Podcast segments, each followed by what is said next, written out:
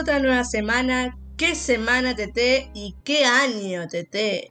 Hoy hablamos de todos los TT, lo recontra TT y como siempre lo que no fue TT, pero quizás podría haber sido. ¿Arrancamos?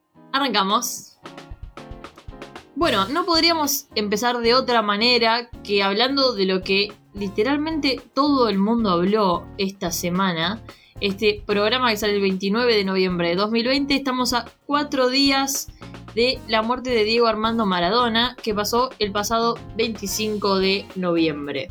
Diego Maradona. Diego Maradona. Diego Maradona has died. A los 60 años de edad, en su casa en Argentina. Ciao Diego, Napoli. Querido, querido, está contigo. Diego, querido, querido, está contigo. Nessuno ti perderà. Agarra tú.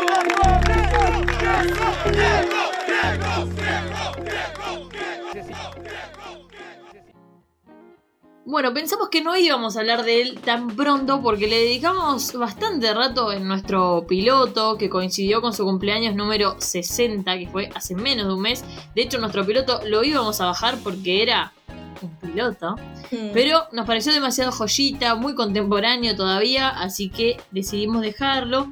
Y también decidimos que, bueno, no había forma de no volver a hablar de Maradona esta semana, porque nos surgieron muchísimas cosas nuevas para hablar, muchísimas nuevas reflexiones, eh, y la conmoción, la conmoción social escaló tanto, tuvimos repercusiones de tanto tipo, ya vamos a ver de qué tantos tipos, eh, que tenemos muchísimas nuevas reflexiones. Así que aquí iremos con nuestro humildísimo resumen de situación.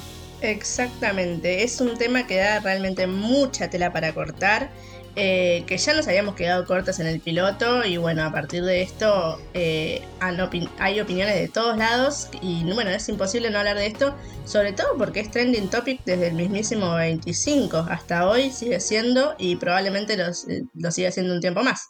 Básicamente, el 90% de los trending topics que viste en los últimos días están relacionados con la muerte de Diego.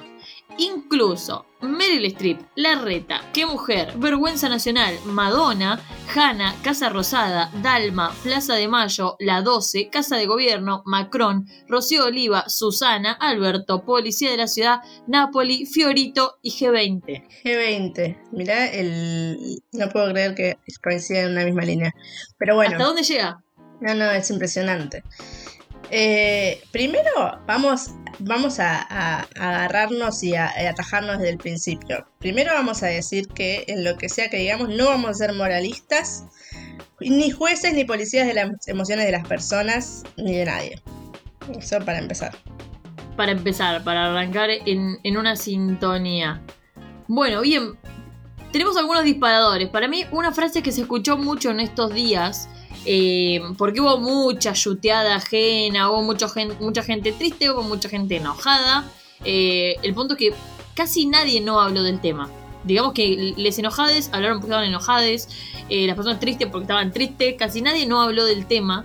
Eh, y una frase que yo escuché bastante con estas chicaneadas entre Mm. unos grupos a otros grupos era no hay que reírse de la muerte. Yo estoy en desacuerdo. ¿Para vos hay que reírse de la muerte? Sí, no en, eh, no, en, no en sentido burla, pero sí hay que reírse de la muerte porque es una forma de elaborarla. Ok, es cierto. A mí lo que me pasó un poco con esta frase es que en un principio la coincidí. Dije, bueno, sí es verdad, me parece que hay que tener cierto respeto, pero encontré como algunas personas que decían, y bueno, pero ¿qué te pasó cuando murió Cacho Castaña? ¿Qué te puso cuando murió Videla? ¿Qué te puso cuando, cuando, cuando, cuando murió Sofovich? Mm. Y tipo, no es para comparar a estas personas con Diego Maradona, sino con la relación que nos pasa con, con la muerte. ¿Qué nos pasa cuando alguien muere?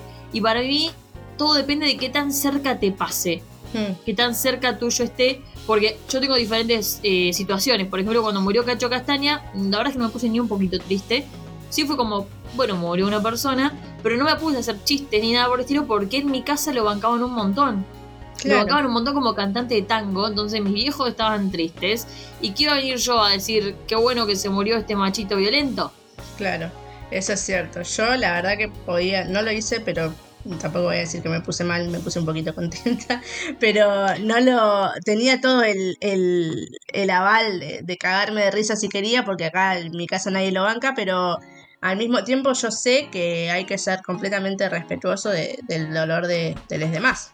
Claro, como que si te pasa cerca eh, el dolor ajeno o propio incluso, porque muchísimas personas dentro de las mil contradicciones que se pueden sentir sentían como, che, no me cae del todo bien y sin embargo estoy triste porque hay algo del sentir colectivo que, nos alcanza, ¿no? Como que hubo un sentir colectivo, algo de nuestra historia colectiva. Yo sentí, por ejemplo, que estaba presenciando un momento histórico. Mm. Como que en algún momento de mi vida iba a ser consciente, sí, yo me acuerdo del día que murió Maradona, como, no sé, habrá gente que dirá, yo me acuerdo del día que mataron a John Lennon. Claro, exactamente. Sí, a, a mí en eso me está pasando eh, mucho que siento que en, determinados momentos de, de- lo que va de mi vida, digo, wow, creo que este es un momento histórico. Y ya voy como tres.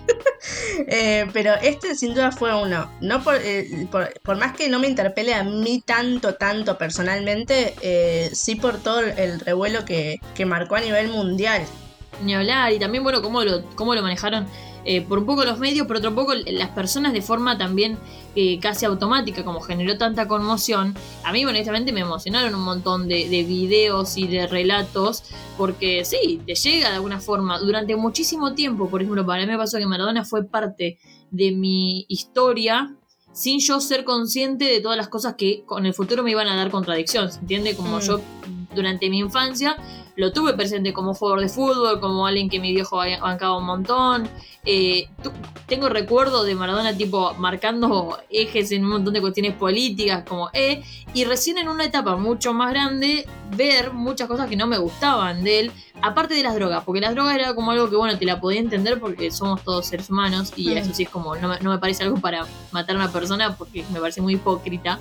Eh, pero sí, obviamente, con todas las cuestiones de violencia, eh, eh, no, de denuncias de violencia de género, eh, me encontré en otro lugar. Pero esto me pasó mucho más de grande, entonces esas contradicciones me, me resultan contemporáneas. Sí, sí, sí. Bueno, sobre eso se ha estado hablando mucho. eh, justamente también me parece un poco, eh, ¿cómo decirlo? No me parece del todo bien esto de, de decir cómo vas a sufrir por, eh, por la muerte de alguien así, si con todo lo que hizo, que no sos buena feminista si, si lloras por él. Otros que te dicen que no sos buena feminista si no lo bancás. eh, eh, o sea, que es, esas cosas a mí me sacan, porque a mí me, me- me interesa seguir conviviendo con, con esas dudas. Eh, o sea, a, a mí personalmente me no, me no me siento capacitada para decir quién es feminista y quién no, porque le guste o no Maradona. Eso por una parte, que ya lo habíamos empezado a hablar. Lo preguntábamos en el, en el piloto un poco, ¿no? De se puede ser feminista maradoniana y también la conclusión que llegamos era, "¿Qui- ¿quién soy yo, yo soy yo para responder esta pregunta, ¿no? Como que no tenemos a una autoridad máxima del feminismo para venir a decir si esto, si esto, ¿no? Sí, para mí me, me parece esto muy importante que decís de cómo me puedo poner yo, no sé, veo mucha gente que le generó enojo, eso es lo que a mí me llamaba la atención, que alguien que a vos te representa en ideales, ¿sí? Eh, porque muchas personas icónicas que te representan en ideales por ahí salieron a decir que estaban tristes por la muerte de Maradona. Y yo veía la reacción del enojo. Hmm. Y pienso, ¿qué es lo que te enoja a vos, hermane? De que alguien que para vos representa lo que vos pensás el 99% de las veces, de repente te plantee una contradicción. Como no, como que necesitamos ser muy fanáticos al 100% de las cosas que Sí. bancamos. Y no nos bancamos que nos pongan en tela de juicio algo o para decir, bueno, che, acá no. Y de última, si fuera un acá no, está perfecto, pero yo veía mucha gente que era como, no, yo Fermina, te cancelo. Claro. Eh, no sé, Pedro Rosenblatt, te cancelo. Y es como, si son personas que durante, tiré ejemplos por tirar y son los que por ahí veo yo en mis redes, pero hay, Sí, hay sí. mil. Para todas esas personas que militan el feminismo y la verdad es que Maradona les chupaba súper un huevo en cuanto a lo que representaba, pero sí eran muy conscientes de que era tenía denuncias de violencia y estaban muy en contra del tipo. Pero ¿qué te genera que haya alguien triste? Eso es lo que a mí me hace ruido. ¿Por qué Sí. te enoja? ¿Por, por qué no podemos soportar que hay alguien que está sintiendo por esa persona? Eh, ¿Nos pasa en la vida cotidiana? Decir, Nadie acá tuvo una amiga que estaba saliendo con un tipo que era un desastre y no podía dejar de quererlo. Y es un garrón, pero tenés que como empatizar con el lugar de esa persona y acompañarla y todo lo que quieras en un proceso. Es, es otro ejemplo diferente, pero no todas las relaciones sociales son tan simples Sí, como sí. para rebajarlas a te amo, te odio. Sí, eso que decís me pasó mucho esta semana de, de también ver gente que sigo y que banco muchísimo, no sé, como vos tirabas Pepe Rosso, yo te digo Rechimusi, yendo ahí a, a- a los homenajes que se le hicieron. Y yo sinceramente no lo bancaba, pero eh, a, a Maradona tanto, pero veo ese tipo de homenajes, veo que a, a la gente que yo sigo eh, le, le conmueve y yo no voy a decir, ah, no, listo, cancelado. Primero porque tendré que cancelar básicamente a medio millón de personas. Y segundo porque son otras personas que tienen otros sentimientos, otro tipo de representatividad y que lo que los representa o lo que los conmueve de Maradona no es que, ah, yo lo sigo a Maradona por las denuncias que tiene, porque me encantan las denuncias que tiene. No, lo siguen por otras cosas, por otras cosas que representó y no por todo lo que representó. Y eso también va de, la mano con, con esto de, de endiosar e idealizar a, a- la gente a la que seguimos, que finalmente siguen siendo seres humanos, qué sé yo, eh, Rechimusi, Rosenblatt, yo Fermina. Todos esos son personas al final, que nosotros los endiosemos o que los idealicemos es otra cosa que va en, nuestra responsabilidad. Sí, también un poco esto que pasaba con Maradona, como de necesidad de ponerlo en el lugar de Dios o de maldito, ¿no? Mm. Este, como que no puede ser una cosa y, y no la otra. Eh, perdón, una cosa y la otra. Como que o lo idolatramos de forma ciega y no vemos nada de las otras cosas que hizo y digo, "Mm, a mí solo me importa lo que hizo dentro de la cancha, lo cual es mentira porque realmente el tipo hizo muchas cosas por fuera de la cancha, desde el ámbito social y político, representó un ideal de argentinidad, una forma del argentino, argentina de, de manejarse, de responder, de estar en diferentes ambientes, que no puedes decir que eso no te representa y capaz que lo que tenemos que lograr es hacernos cargo Mm. de que también nos representa toda la mierda que representaba, Sí. ¿no? Como que en todas las cosas bastante de mierda que vemos en Maradona, también nos encontramos reflejadas y es una cosa súper chota. Exacto. Hay que hacerse cargo, ¿no? Este, una frase que a mí me, me- me pegó eh, mucho, mucho, porque soy muy fan de Juan Solá, para quienes no lo sepan, que creamos un dios a nuestra imagen y semejanza.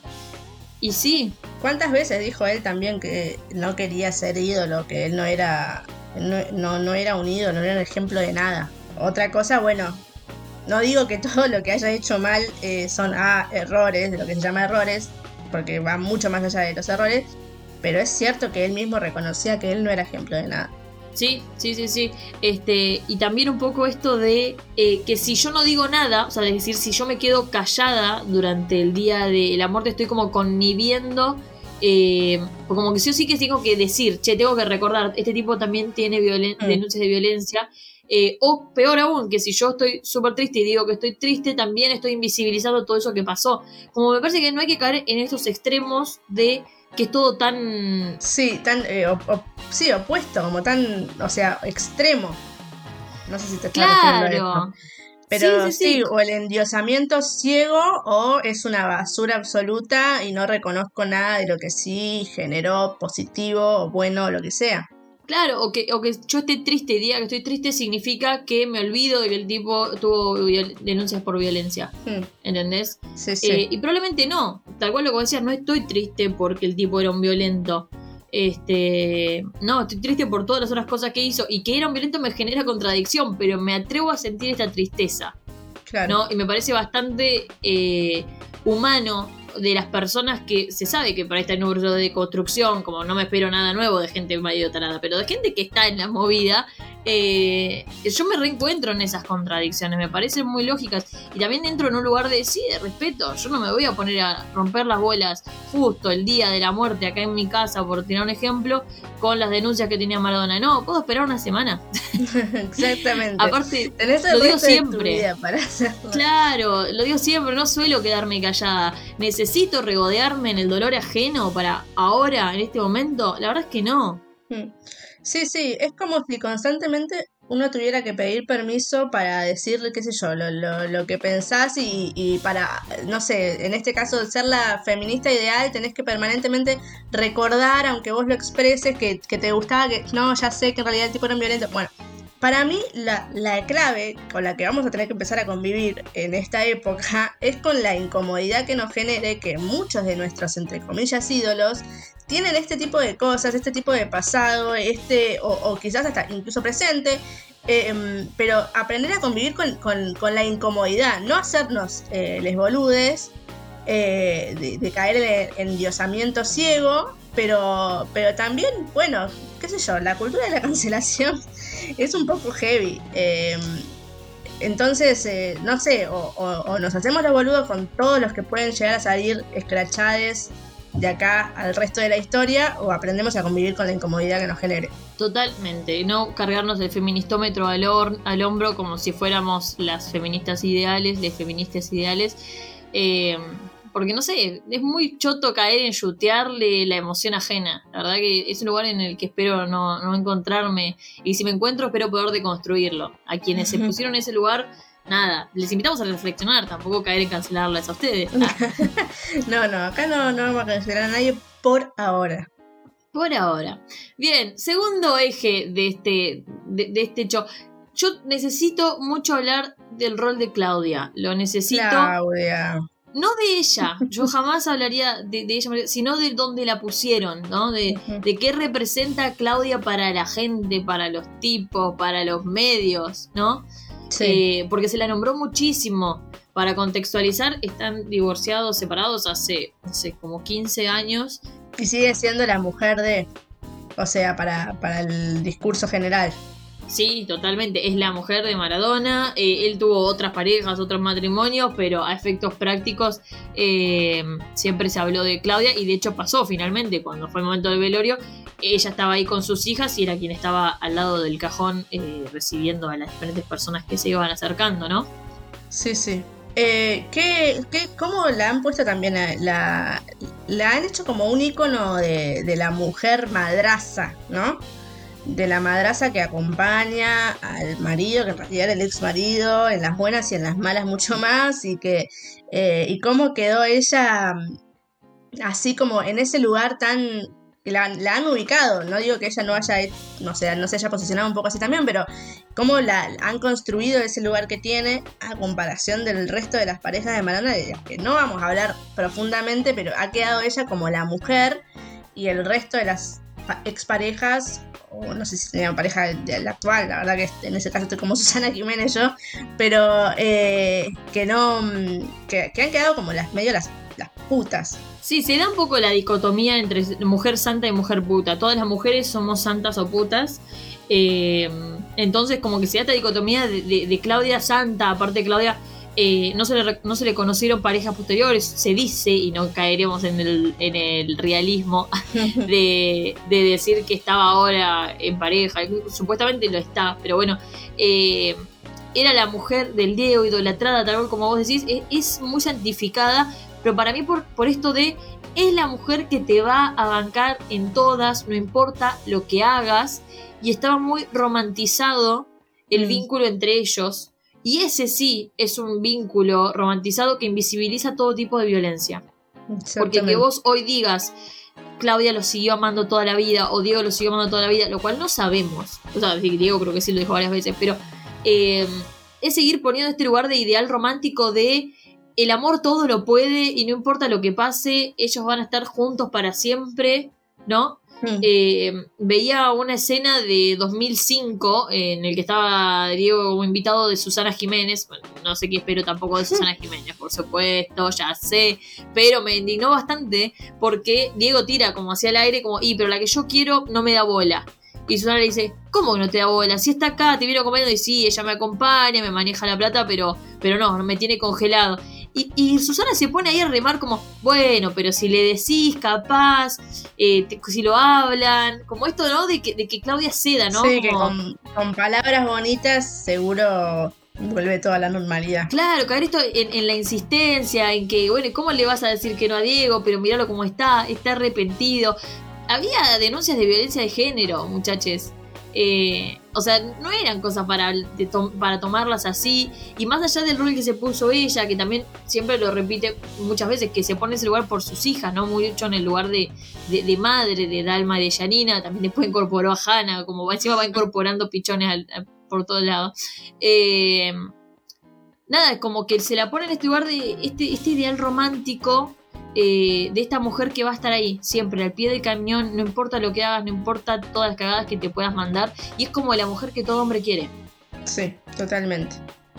Eh, y bueno, y finalmente de la mano de todo esto de que estuvimos hablando, tanto lo de Claudia como el endiosamiento o sepultamiento, aunque ahora queda mal decirlo, eh, de Maradona, creo que una de las cosas que había leído que me resultó muy interesante es que los que deberían tener incomodidad y vergüenza por sobre todo, no sé si más que eh, Maradona, pero quizás hasta el mismo nivel, son todos los comunicadores o los medios que han ensalzado y endiosado tanto la figura de Maradona que no han eh, sabido jamás cuestionar eh, el horror de ciertas acciones suyas. Y eso yo creo que hago responsable desde mi humilde lugar a, a los medios de no haber mostrado más esa parte que hubiese quizás prevenido eh, no sé, no, no, prevenido no sé, pero como que nos hubiese permitido verlo como más humano y poder, como decíamos antes, aprender a, a convivir con esta incomodidad si alguien más hubiese resaltado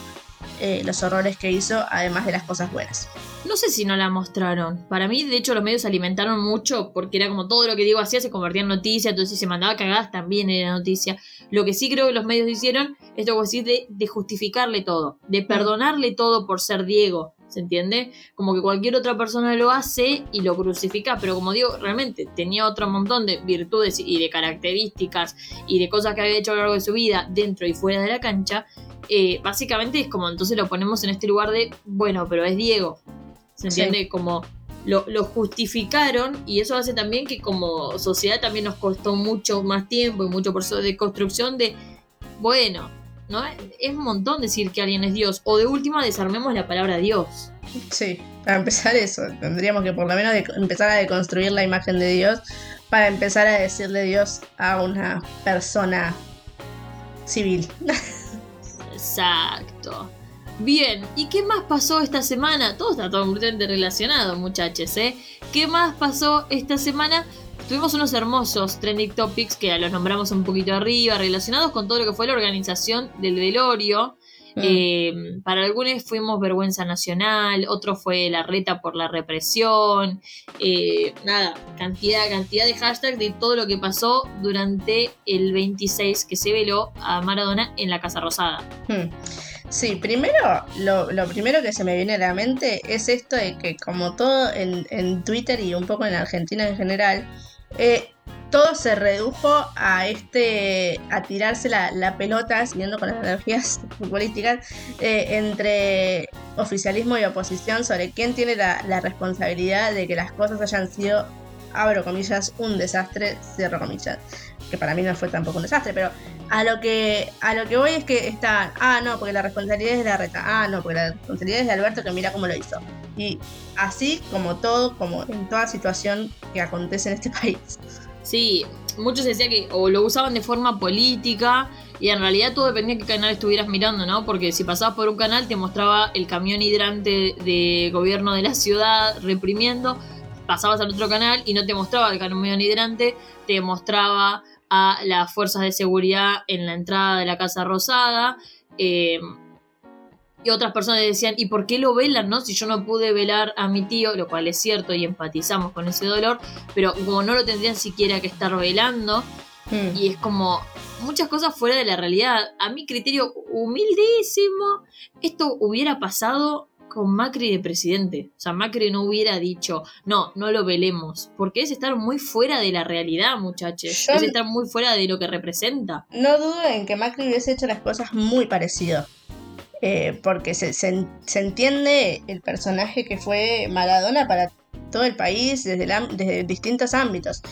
Eh, y además, lo que quiero resaltar es que si no hubiese sido así, si eh, Alberto, por ejemplo, decía, no chicos, estamos en pandemia, eh, el velorio se va a hacer a puerta cerrada, los familiares, y San se acabó, ¿vos te pensás que la gente se iba a quedar tranquila y bien en sus casas diciendo, ah, bueno, sí, sí, sí? Hubiesen salido igual, el, el- todo el lío se hubiese armado igual, porque la gente se iba a querer despedir de todas formas.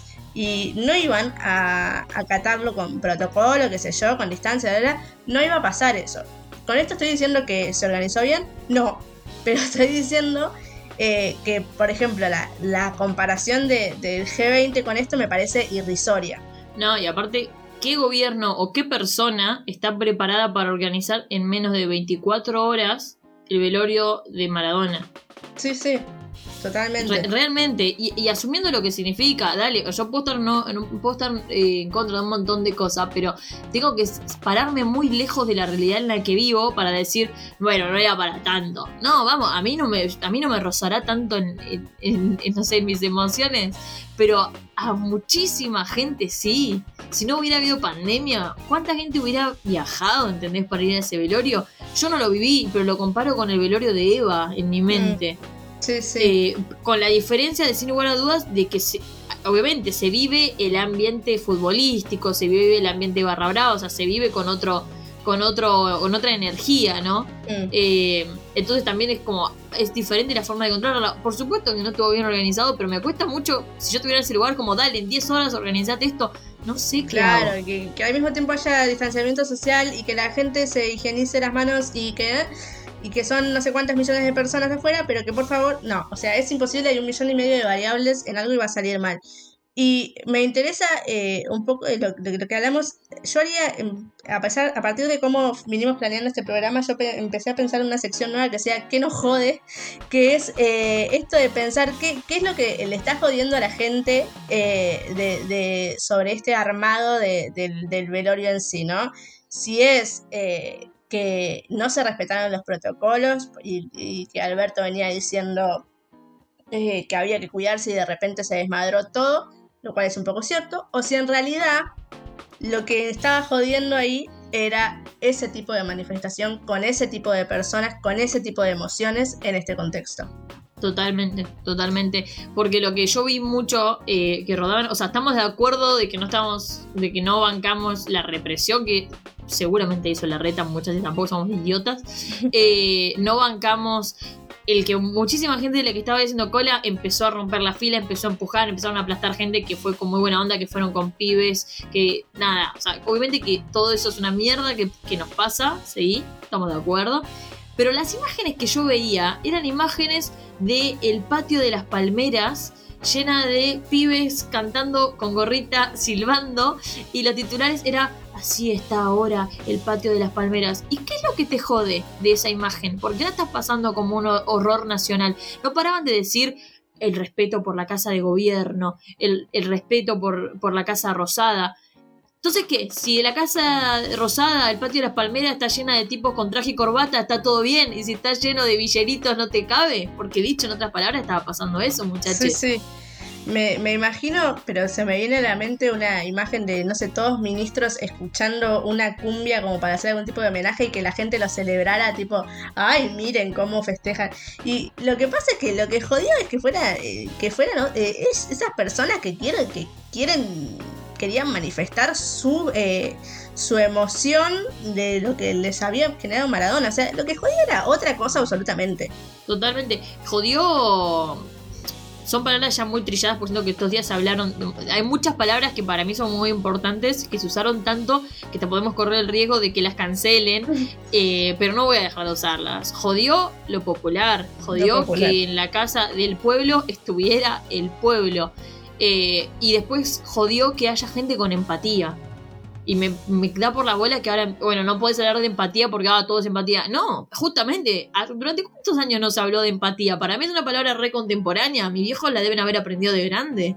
Sí, bienvenido sea que ahora todo sea empatía. La verdad que cuánto, qué, qué bueno sería que si re- realmente ahora todo fuera empatía. Claro, totalmente. Así que, nada, para, para cerrar, Eh, no estamos de acuerdo con el feministómetro de yutear emociones ajenas. Tampoco estamos de acuerdo con la idolatría ciega de no revisar nada. Hay que encontrar un equilibrio. Eh, Diego no fue nada más ni nada menos que un digno hijo del patriarcado en el que vivimos. Eh, y como dijimos hoy, fue un Dios creado a imagen de semejanza de la sociedad que fuimos y aún somos. Hagámonos cargo de lo que nos jode de eso. Eh, y no nos hagamos les boludes. Exactamente. Porque se equivoque uno, no, no, no tiene que pagar el fútbol. Yo me equivoqué y pagué. Pero la pelota no, la pelota no se mancha.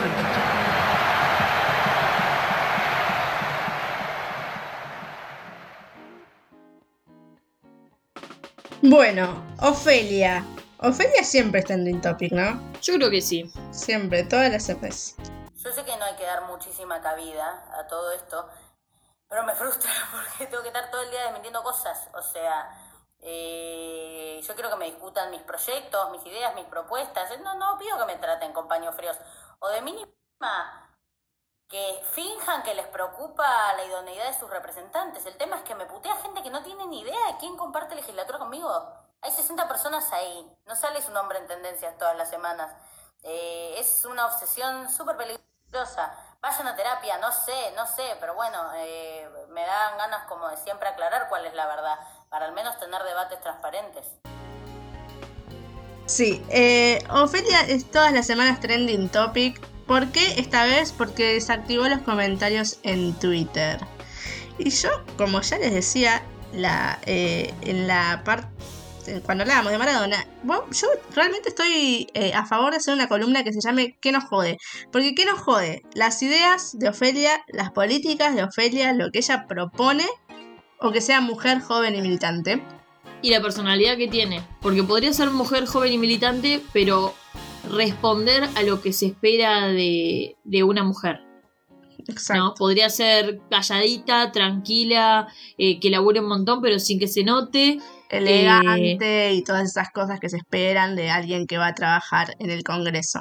Claro, y vos tenés a alguien que se te para y te dice todo lo que piensa y que encima piensa un montón y te lo dice todo y encuentra todas las palabras y te lo escupe en la cara. No es algo que estamos acostumbrados, ni siquiera de una mujer más grande. O sea, pienso a una persona equivalente eh, un poco más adulta y pienso en Victoria Donda y creo que a mí se le criticaban un montón de cosas. En cuanto a personalidad, digo, ¿no? Sí, a una mujer que no frena, que te dice todo lo que piensa.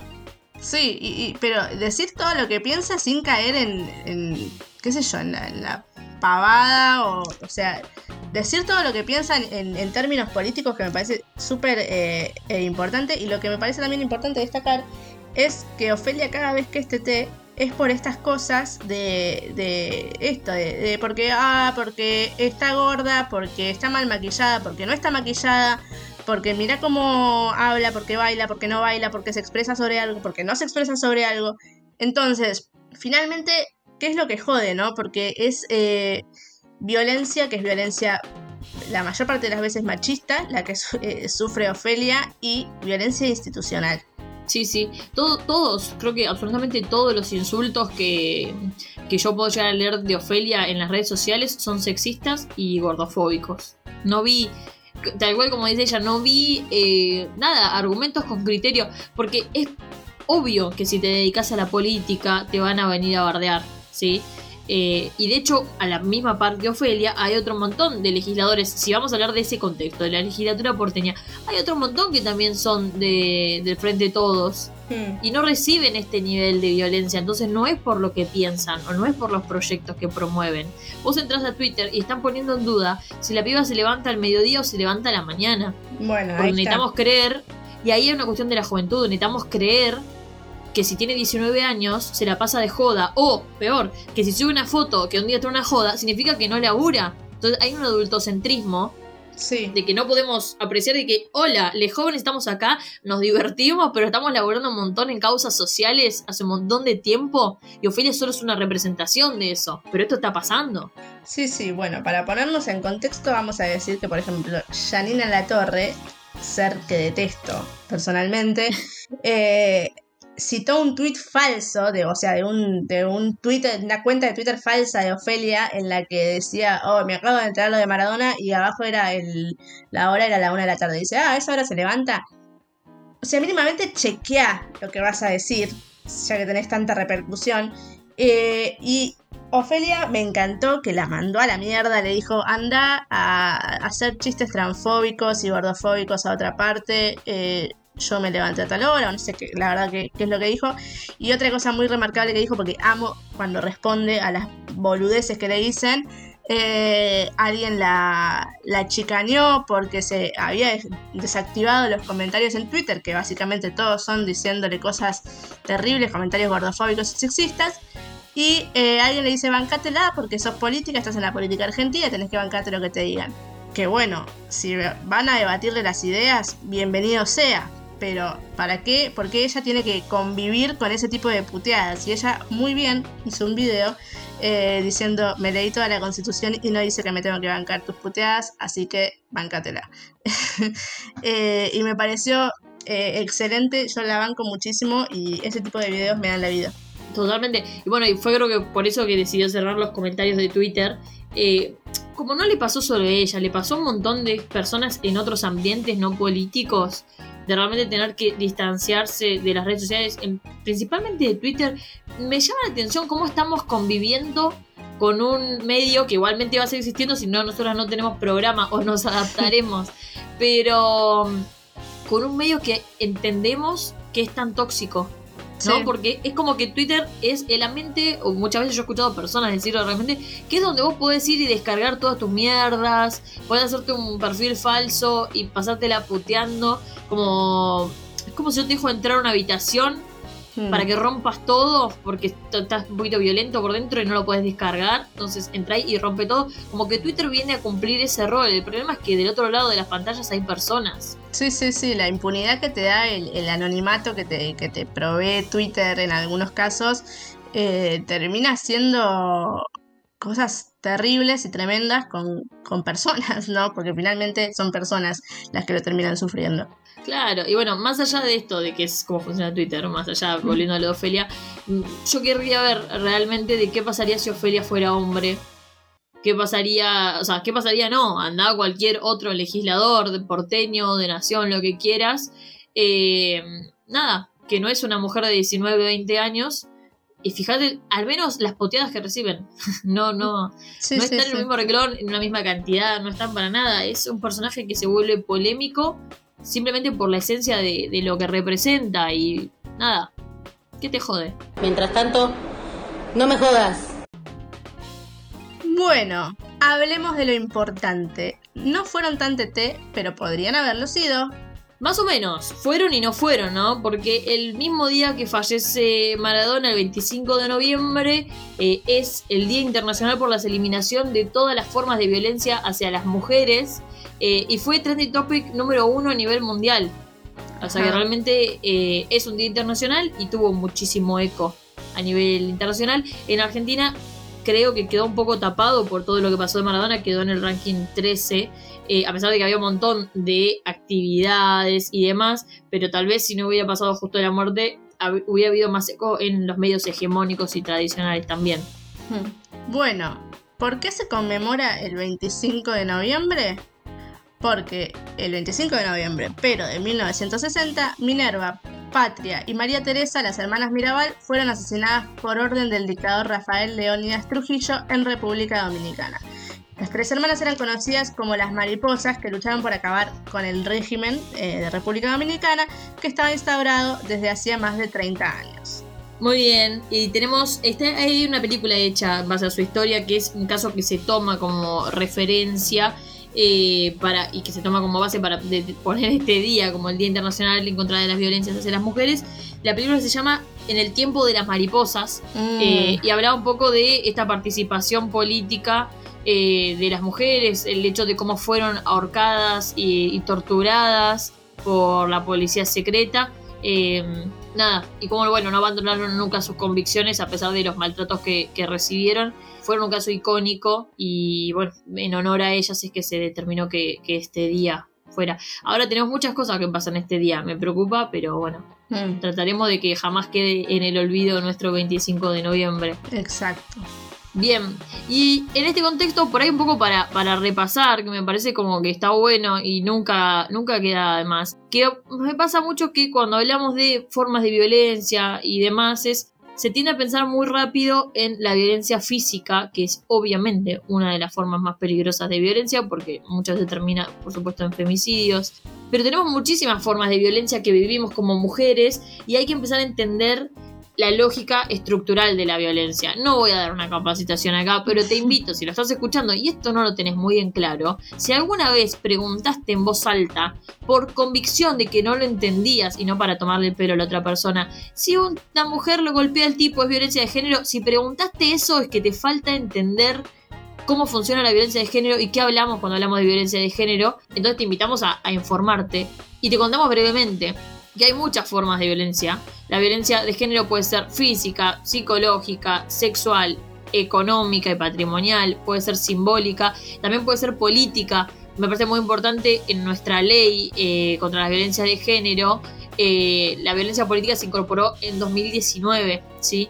Y un poco que queda en esto, ¿no? Cuando uno quiere restringir la participación política de una mujer eh, por su género, lo mismo todo lo que es la, la, violencia simbólica, económica, entender que en general las mujeres desde el momento que nacemos sufrimos todo ese tipo de violencias por básicamente toda la sociedad, como que no para nunca de reproducirse a pesar de que vengas de una familia en la que te pueden cuidar un montón.